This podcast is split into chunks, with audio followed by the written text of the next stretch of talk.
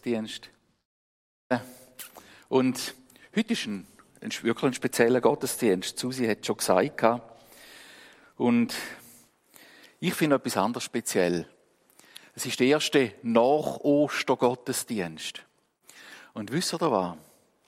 Der Gottes, äh, Ostern ist für Pastoren und Pastorinnen der allerwichtigste Tag. Wisst ihr wieso? Der Paulus hat gesagt oder geschrieben, wenn Jesus nicht auferstanden wäre, wäre eure Predigt vergeblich. Also wenn es Ostern nicht gäbe, wenn Jesus nicht auferstanden wäre an Ostern, dann wären wir nichts anderes als, weiß nicht, Sozialarbeiter oder irgendetwas anderes. Aber so dürfen wir das Evangelium predigen und sagen, Jesus ist auferstanden. Und da freut mich sehr, dass wir miteinander dürfen also als erster Sonntag nach dem Auferstehungsfest, wo die Welt für immer verändert hat, zusammen sein. Und ich möchte mit euch gern heute Morgen durch eine Geschichte durchgehen, wo sich unmittelbar nach deren Auferstehung von Jesus zugetragen hat. Aber sie ist trotzdem sehr zeitlos, auch wenn sie sich vor 2000 Jahren äh, ausgetragen hat. Weil es immer wieder passieren kann. Ich möchte mit euch einen Text lesen, vielleicht habt ihr ihn sogar schon selber gelesen, über die Ostertage. Aber wir lesen ihn trotzdem aus dem Lukas-Evangelium, Kapitel 24.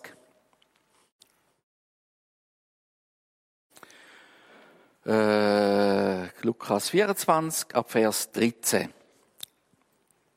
Am gleichen Tag gingen zwei von den Jüngern nach dem Dorf Emmaus das elf Kilometer von Jerusalem entfernt liegt. Unterwegs erhielt, unterhielten sie sich über alles, was, sich in den Letz-, was in den letzten Tagen geschehen war. Als sie so miteinander sprachen und sich Gedanken machten, kam Jesus selbst hinzu und schloss sich ihnen an. Aber sie waren wie mit Blindheit geschlagen und erkannten ihn nicht. Was beschäftigt euch denn so sehr? fragte Jesus. Worüber redet ihr? Da blieben sie traurig stehen. Und einer von ihnen, er hieß Kleopas, sagte, du bist wohl der einzige Mensch in Jerusalem, der nicht weiß, was sich in den letzten Tagen dort abgespielt hat. Was denn? fragte Jesus. Sie erwiderten, das mit Jesus von Nazareth, der ein Prophet vor Gott und dem ganzen Volk war, mit wunderbaren Taten und Worten. Das von Jesus, das mit Jesus von Nazareth. Und Herr Jesus, von dir, von dem, wo von Nazareth kommt, aber in Bethlehem geboren ist, als der verheißene Messias, wo du gestorben bist am Kreuz von Golgatha, aber am dritten Tag auferstanden bist und den Menschen erschienen, von dem, wo wir wissen, dass er lebt, von dir, wenn wir reden, von dir, wenn wir hören, mit dir, wenn wir unterwegs sind, wenn deine Worte verstehen, wenn die Welt können verstehen durch deine Worte, und danke, Herr, dass du zu uns persönlich redest schon heute Morgen. Danke für deine Gegenwart und für dein Wirken da, wo wir zusammen sind, da, wo wir zusammen sind mit unseren Geschwistern, die, die am Livestream dabei sind, denen, die Predigt nachher miterleben. Wir danken dir einfach, Herr, dass du gegenwärtig bist, dort, wo zwei oder drei in deinem Namen zusammen sind. Amen. Ich weiß nicht, ob wie es euch geht, aber ich finde die Geschichte eigentlich immer wieder, wenn ich sie lese, sehr spannend, eigentümlich, fast ein bisschen, äh, was hat Jesus da eigentlich gemeint, wo er unterwegs mit denen zusammen war und ihnen die Frage gestellt, über was unterhaltet er euch, wo er ganz genau gewusst hat, um was das es gegangen ist. Wie er reagiert hat, wo sie gesagt haben, hast du nicht gehört, von der Geschichte von Jesus von Nazareth und er selber in Person, ist mit ihnen, um da das Lachen oder das Brüllen zuvorderst gestanden ist, ich weiß es nicht, dass sie ihn nicht erkannt haben und, und, und. Hat einen Haufen Facetten da drin. Was mir aufgefallen ist, dass es in der Geschichte, wo unmittelbar nach der Auferstehung passiert ist, eine Begegnung war oder eine Situation war, wie sie in diesen Jahrhunderten, Jahrtausenden nachher immer wieder passiert ist. Für mich ist der Text, gerade in der jetzigen Zeit, wo wir drin sind, für uns Christen sehr ein wichtiger geworden. Zum nochmal zurückgehen. Die beiden Jünger am Auferstehungstag von Jesus sind unterwegs von Jerusalem in Richtung Emmaus. Wegstrecke, die einen sagen zwei, circa zwei Stunden, elf Kilometer Wegstrecke von Arbon auf St. Gallen, ohne Seilbahn, wohlgemerkt. Gibt's noch nicht, oder? Ja. Auf jeden Fall sind sie da unterwegs, sie laufen davon. Und in den letzten Tagen, die letzten drei, vier Tage, also vor der Auferstehung, ist ja so einiges los in Jerusalem, wo sie losgelaufen sind. Also, sie haben viel Gesprächsstoff gehabt. Und der Gesprächsstoff, der hat vermutlich bestanden aus Fakten, Sachen, die sie erlebt haben, und aus Gerüchten. Sachen, die sie einfach vom Hören, Sagen her gehört haben. Die einen zum Beispiel haben erzählt, sie hätten, sie hätten das leere Grab gesehen. Dabei ist doch ganz klar gewesen, der Jesus ist in ein Grab hineingelegt worden und ein schwerer Stein davor gerollt worden. Und da gibt es tatsächlich solche, die erzählen, sie hätten das leere Grab gesehen und zwei Männer in strahlenden Kleidern. Und die hätten sie dann gefragt, was sucht da der Lebig bei den Toten? Aber anscheinend sind es nur Frauen gewesen. So steht es im Text geschrieben übrigens. Es sind nur Frauen gewesen, die da erzählt haben. Die Rede ist ihnen wie Geschwätz vorgekommen, wie ein Gerücht, irgendetwas, was man einfach so erzählt. Heute hat man das Wort dafür, das alle kennen. Fake News, sagt man dem heute. Etwas, was nicht stimmt. Ein Gerücht, das einfach umgeht. Andere haben erzählt, die Jünger hätten dann aus dem Grab rausgestohlen. Aus der Bibel heraus erfahren wir, dass der Wache Geld zahlt worden ist dafür, damit sie erzählen, sie hätten im Fall Jesus gestohlen aus dem Grab raus, damit ja nicht der Verdacht aufkommt, dass da, was er vorhin gesagt hat, könnte wahr sein. Gerüchte sind umgegangen. Fake News. Einer von den Jüngern, der sich selber hat ein Bild machen. Stimmt es jetzt, was die Frau erzählt mit dem leeren Grab? Ist hergegangen und hat tatsächlich nur noch Tücher gefunden in dem Grab. Wieso erzähle ich euch das so ausführlich? Ich erzähle es euch darum, weil die Jünger auf dem Weg weg von Jerusalem, die haben ganz viele Sachen zu diskutieren gehabt. Ein Thema hat sie beschäftigt, oder? Was hat Jesus im Voraus gesagt? Wie ist es passiert? Was stimmt von diesen Gerüchten? Was ist Fakt? Was ist Wahrheit? Was stimmt nicht? Also, etwas, wo in diesen Tagen auch viel diskutiert wird, oder? Einfach in anderen Thematiken. Viel Diskussionsstoff, aber was davon stimmt? Etwas ist ganz klar. Sie sind persönlich enttäuscht. Sie haben ihr Leben für den Jesus aufs Spiel gesetzt. Sie haben gesagt, wir wollen dem Jesus nachfolgen. Sie haben vielleicht irgendetwas verloren, ihren Job, ihre Familie, um dem Jesus nachzufolgen. Und jetzt ist er gestorben und wir weiß nicht genau, wie es weitergeht. Wie das alles kann in Erfüllung gehen, was er erzählt hat. Sie sind Hoffnung auf ihn gesetzt und jetzt herrscht Chaos. Und ich kann mir gut vorstellen, all diese Szenarien haben sie durchgeschwätzt, was auch etwa könnte richtig sein.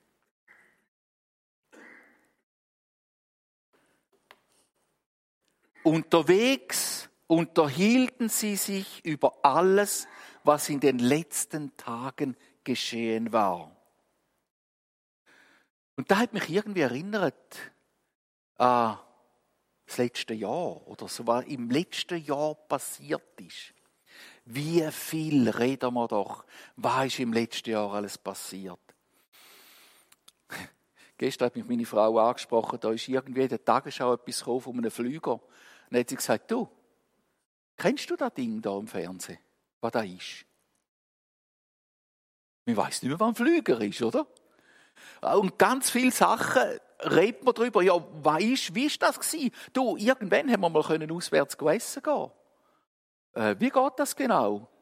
Wie äh, geht man, laufen wir in ein Restaurant? Einfach all die Geschichten. Natürlich ist es noch gut, wenn man sich alle kann, äh, lustig machen darüber. Ganz viele finden es nicht lustig, nämlich die, wo, wo, wo äh, äh, Schaden leiden unter dem. Das ist ganz klar. Aber mir, mich hat es daran erinnert, da, was die Jünger geschwätzt haben untereinander, war, was ist in den letzten Tagen passiert? Und ihr werdet bald, bald merken, wieso dass ich das ausführlich erzähle.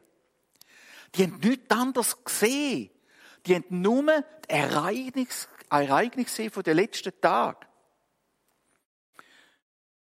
Wenn wir so am Schwätzen und am Erzählen und am Debattieren und am Diskutieren und am Kritisieren sind, dann stehen wir auch in der Gefahr, nichts mehr anders zu sehen. Nur noch da. Plötzlich nimmt da was um uns herum passiert, so viel Raum ein, dass wir gar nicht mehr merken, dass da jemand dazustößt zu uns. Oder schon längstens da ist, gar nicht von uns weggegangen ist.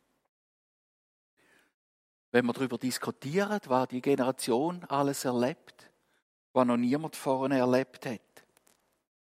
Und dann müssen wir noch sehen, die Menge den Informationen, die wir heute haben, sind natürlich um ein Mehrfaches grösser, wie das, was die zwei Jünger da hatten, oder?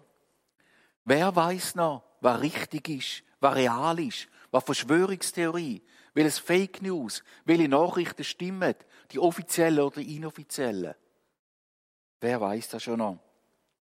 Also da hat unsere Zeit etwas gemeinsam mit der Zeit nach der Kreuzigung und Auferstehung von Jesus. Es hat nur ein Gesprächsthema gegeben in Jerusalem. Das war Jesus.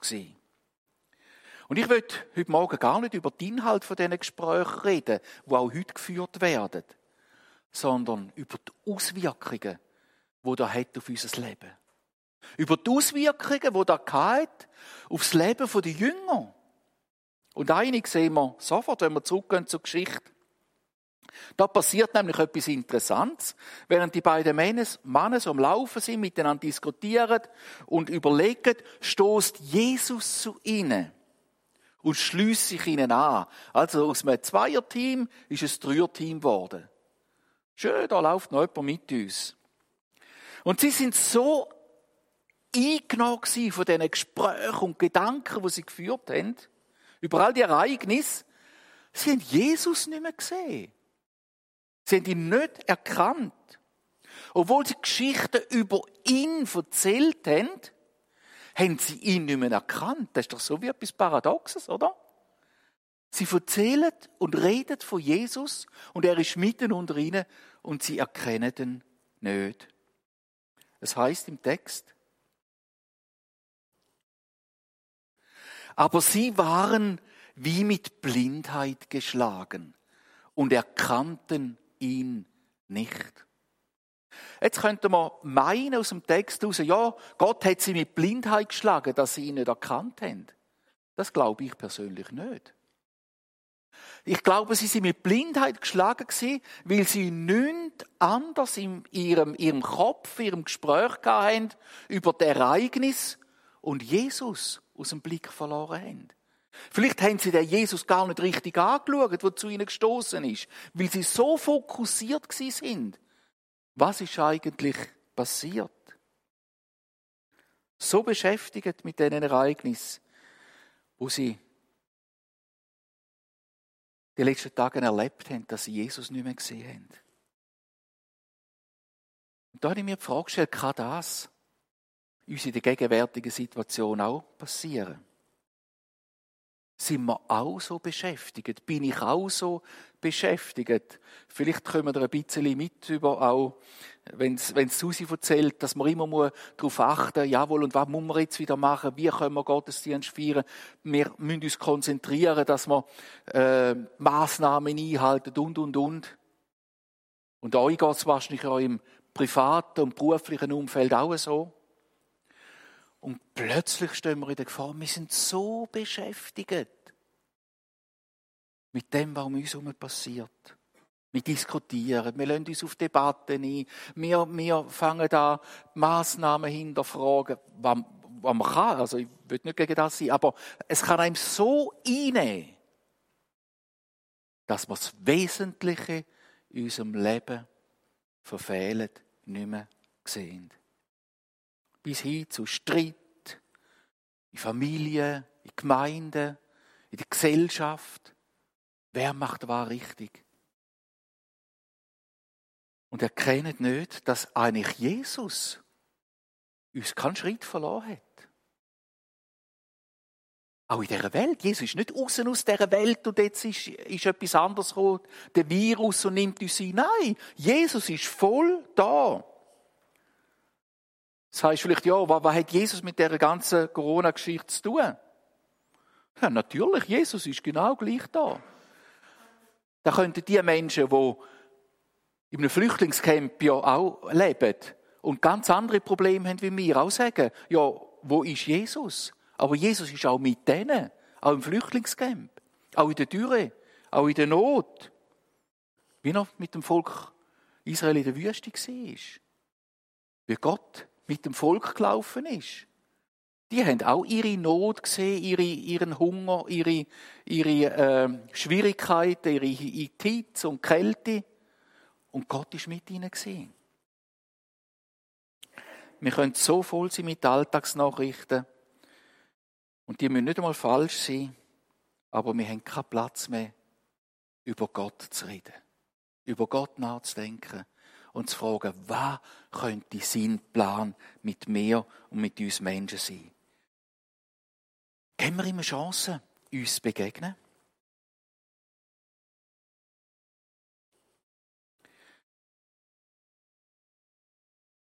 Wie ist es mit diesen Jüngern weitergegangen? Jesus hat sie gefragt, was beschäftigt euch denn so fest?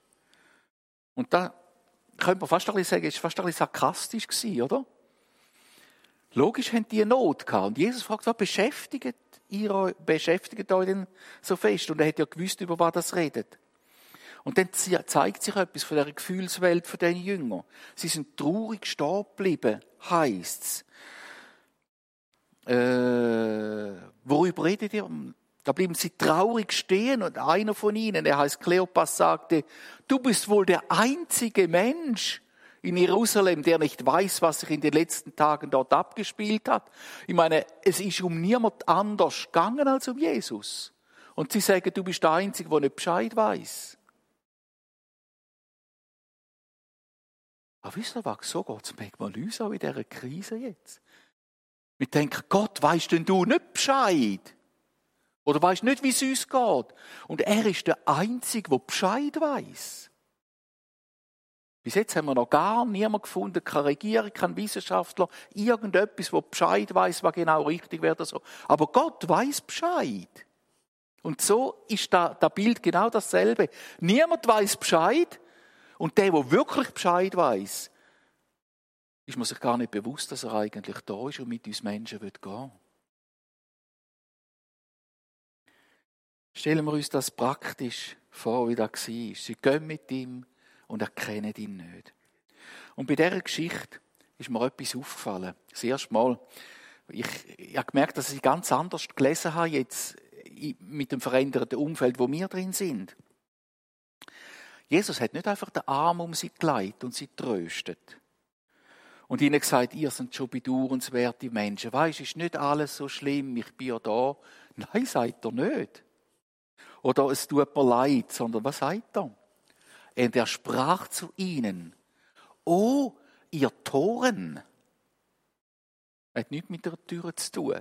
die Toren. Zu trägen Herzens, all dem zu glauben, was die Propheten geredet haben. Nein, da hätte ich jetzt ehrlich gesagt nicht erwartet von Jesus. Könnte man sagen, oder? Eigentlich müsste er sie doch trösten, die armen Jünger, wo so bedauernswert sind, dass sie so traurig sind. Aber nein, er macht einen, fast noch einen Vorwurf. Ihr Tore, ihr seid trägen Herzens. Ihr glaubet nicht, äh, was Propheten geredet haben. Es ist doch alles vorausgesagt gewesen. Und ich habe uns auch noch vorausgesagt. Auf das kommt er dann noch zurück. Kennt ihr denn die Schrift nicht? Und da sind wir wieder bei uns eigentlich. Wenn wir von all diesen Sachen hören, die um uns herum sind, das sind keine Neuigkeiten. Was passiert in dieser Welt und in dieser Gesellschaft? Und wir als Christen, wir kennen sie, wir wissen, dass in einer Zeit, in einer letzten Zeit, werden Sachen passieren, wo die Welt nicht mehr versteht. Und schlimm ist, wenn wir sie auch nicht mehr verstehen. Wissen wir, was die Propheten sagen? Jawohl, es werden Kriege kommen. Jawohl, es werden, äh, äh, es werden Erdbeben passieren. Jawohl, es werden äh, Pest oder, oder man kann es äh, Pandemie oder was auch immer sagen. Jawohl, da wird Teil von dieser Welt sein, hat Jesus gesagt. Und dann erschreckt nicht, sondern dann hebt den Blick auf zu mir. Ist das, was er uns gesagt hat. Im Neuen Testament haben wir viel Hinweise Gerade auf die Zeit, wo wir drin leben. Und damit meine ich gar nicht das Endzeit-Schreckensszenario, sondern einfach Tatsachen, wo uns die Bibel sagt. Aber sie sagt uns auch, wo unsere Hilfe ist, wo wir unsere Hilfe her haben.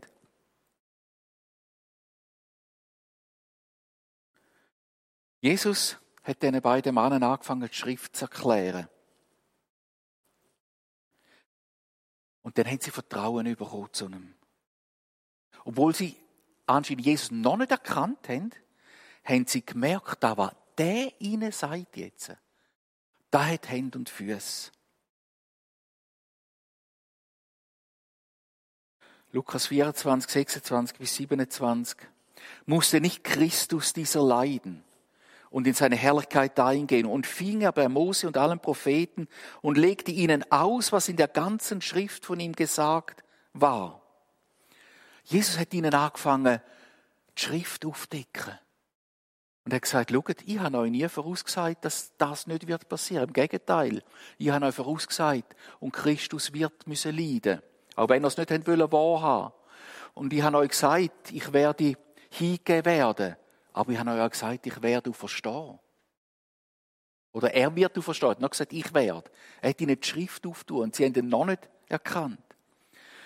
Und wenn wir die Schrift kennen, dann wissen wir, dass Gott uns zugesagt ist, auch in den Schwierigkeiten. Dass Gott hat gesagt hat, ich bin alle Tage bei euch, bis ans Ende dieser Welt. Dann wissen wir, dass im Psalm 23 geschrieben steht. Und selbst wenn ich wandere durchs finstere Tal, ich bin dir Stecken und Stab. Er hat nicht gesagt, nie gibt es ein finsteres Tal. Aber er hat gesagt, ich bin dir Stecken und Stab.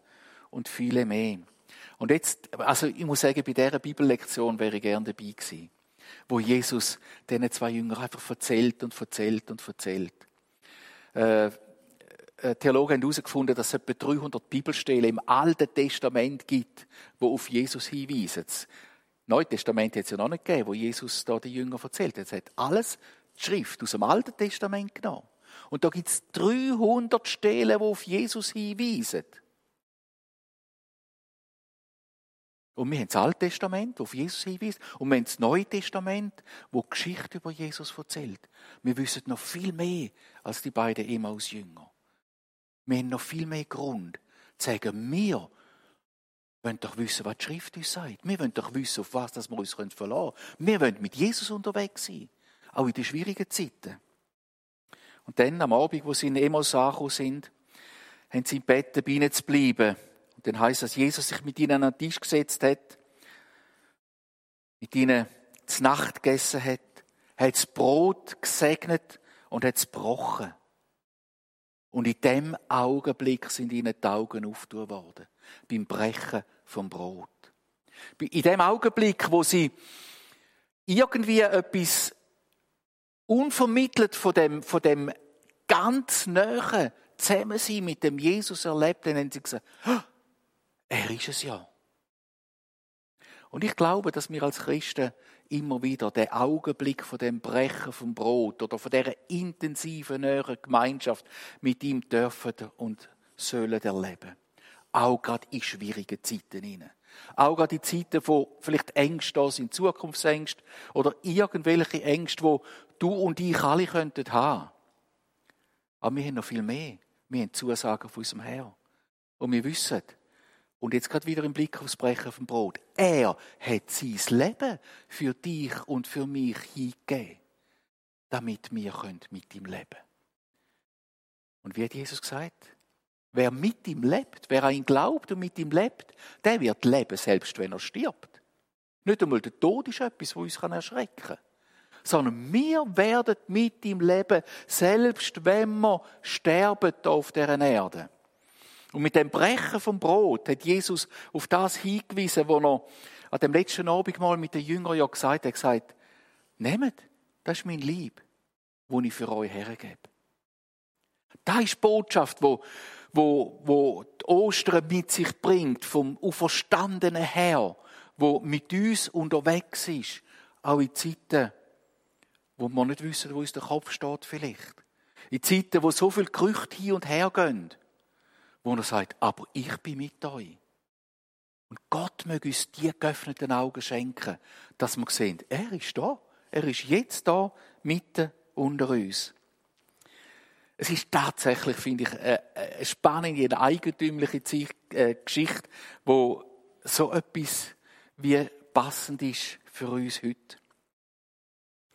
Auch wenn wir Jesus nicht mit unseren physischen Augen sehen, doch Gemeinschaft mit ihm erkennen wir ihn als der, wo unseren Erlöser, unseren Herr und unseren Begleiter will sehen. Denn Lukas 24, der Vers 32, der hoffe ich, erleben wir immer wieder. Da wird den beiden Jünger die Augen auftun, oder sie sehen, sie erkennen Jesus. Und dann sagen sie, brannte nicht unser Herz alle, als er mit uns redete. Erleben wir da noch, wenn wir sein Wort lesen, dass man merkt, oh, da brennt etwas. Ist nicht einfach eine Pflichtübung, die ich machen muss. Oh, ich sollte noch als Christ, müsste ich ja noch Bibel lesen. Wo ich merke, nein, da ist lebendiges Wort, da bewegt etwas in mir, da gibt mir Hoffnung, da gibt mir Zuversicht. Da gibt mir Klarheit. Ich weiß, dass Schwierigkeiten auf der Erde, auf der Welt werden kommen, aber unser Herr hat zugesagt, auch dann mit uns sein. Ich stelle fest, dass viele Menschen Feuer fangen. Sie können sich riesig ereifern wenn sie über irgendetwas, was jetzt im Moment in der Gesellschaft nicht gut läuft, erzählen. Ich will mich ereifern über das, was Wort zu mir sagt. Das soll mich packen, das soll in mir brennen, auslösen. Und nicht irgendwelche Diskussionen, wo mich so gefangen nehmen Wenn wir uns mit den Zusagen von Gott aus seinem Wort beschäftigen, dann fängt auch unser Herz an, warm zu werden. Müdigkeit, Enttäuschung von den zwei Jüngern ist verschwunden. Und es steht dann so, fast ein bisschen lustig geschrieben, nur noch zurück auf Jerusalem. Nur noch zurück von St. Gallen auf Arbon. Ein Seilbahn brauchen wir gar nicht. Wir sind schneller ohne. Also wir wollen zurück. Wir müssen jetzt unseren Kollegen erzählen, dass er wirklich verstanden ist, dass wir mit ihm unterwegs sind. Und so eine Brenne im Herz wünsche ich mir persönlich ganz fest und euch auch. Dass ihr merkt, hey, mit dem Herr, wo wir unterwegs sind, wo wir am letzten Sonntag miteinander auf Verstehungsfest gefeiert haben, der Jesus lebt. Das müssen doch enttäuschte, niedergeschlagene, traurige, hoffnungslose Menschen wissen, auch in der heutigen Zeit. Und das ist nicht eine Strohhalmbotschaft, wie man so sagt. Wir klammern sich an den letzten Strohhalm. Das ist eine, eine Wahrheit, das ist auch keine Fake News, das stimmt hat sich über Jahrhunderte und Jahrtausende bis zum heutigen Tag erwiesen und erweist sich heute, am heutigen Tag, weltweit dort, wo das Evangelium verkündet wird. Erleben Menschen Erneuerung, erfahren Befreiung, kommen Hoffnung über in schwierigen und aussichtslosen Situationen. Liebe Geschwister, die lassen uns in dieser Zeit den Blick auf Jesus nicht vernebeln. Lassen uns nicht verlieren. Lassen uns nicht in Diskussionen ein, wo wir merken, die nehmen uns so gefangen und wir sehen gar nicht mehr, dass Jesus mit uns unterwegs ist. Und dass er in dieser Geschichte, wo jetzt gerade passiert, mit uns einen Plan hat, wo er mit uns unterwegs sein und gehen. Blickrichtung der Jünger durch die Begegnung, wo sie, auf Je wo sie dann mit Jesus begegnet sind, die hat sich völlig verändert. Nicht mehr, was in den letzten vier Tagen passiert ist, sondern nur noch, der Herr ist verstanden. Das wünsche ich mir, der Blick. Und Gott möge uns Gnade schenken, dass wir immer wieder auch erinnert werden. Und für das hat er uns einen guten Heiligen Geist geschenkt. Er hat gesagt, ich komme, schicke euch Hilfe auf die Erde, wo uns immer wieder hilft, den Blick auf Jesus zu richten. Wünschen uns als Christenheit, aber auch viele Menschen, die noch von Unruhe und Unfrieden hin und her gerissen sind, genau in der heutigen Zeit, dass wir das dürfen sehen. Wir wissen, die Umstände können sich schnell ändern. Aber eine Begegnung mit Jesus, ein Unterwegssein mit Jesus im Alltag, ändert unseren Blickwinkel, gibt uns Hoffnung und lässt uns mit ihm weitergehen. Und das ist, und das muss Zentrum von uns als Gemeinde bleiben. Immer wieder da. Nicht anders. Nicht das Abdriften irgendwie in, in menschliche äh, Ideologien und Vorstellungen und Diskussionen, sondern immer wieder der Blick auf Jesus. Da wünsche ich euch auch bei der anschliessenden Mitgliederversammlung, dass wir nicht die Unmöglichkeiten sehen, die Zeit ist schwierig und wie geht das und so weiter, sondern dass wir sehen, Gott ist mit uns dran gemeint, seine Gemeinde zu bauen. Da wird er uns trainieren, jedes Einzelne. Und ihr in Arbon, wir in Wiefelden und überall, wo Gemeinden sind, dürfen wir Licht für unseren Herr sein. Gott mag euch segnen. Ich würde gerne beten. Und Vater im Himmel, danke vielmals für die Begegnung, wo der Emmaus-Jünger, wo weg von Jerusalem enttäuscht weggelaufen sind. Und Jesus ist ihnen begegnet und ihren Blick, ihr Herz hat ganz eine andere Richtung bekommen. Es war nicht mehr voll von all dem, was sie enttäuscht hat und was sie erschreckt hat oder die Hoffnungslosigkeit, die sie erfüllt hat, sondern die Begegnung mit dir hat ihnen so eine Herzens- und Blickveränderung gegeben. Und Herr, wir bekennen dir, dass wir das auch brauchen. Du kennst auch dort, wo unsere Herzen vielleicht schwer geworden sind oder abgelenkt sind oder hoffnungslos sind. Aber Herr, lass uns wieder neu sehen, was du, der lebendige Gott, für Verheißungen gemacht hast. Und deine Auferstehung hat all die Verheißungen zur Gültigkeit erklärt. Weil du ein lebendiger Gott bist. Und ich bitte dich für jedes Einzelne am heutigen Morgen, von denen, die da sind, von unseren Geschwistern, die dabei sind via Livestream, dass du durch den Heiligen Geist kommst und aufrichtest und stärkst und begegnest. Hey, wir wollen dich sehen und wir wollen, dass unser Land nochmal darf dich erleben als der lebendige und verstandene Herr. Wir danken dir von ganzem Herzen dafür. Amen.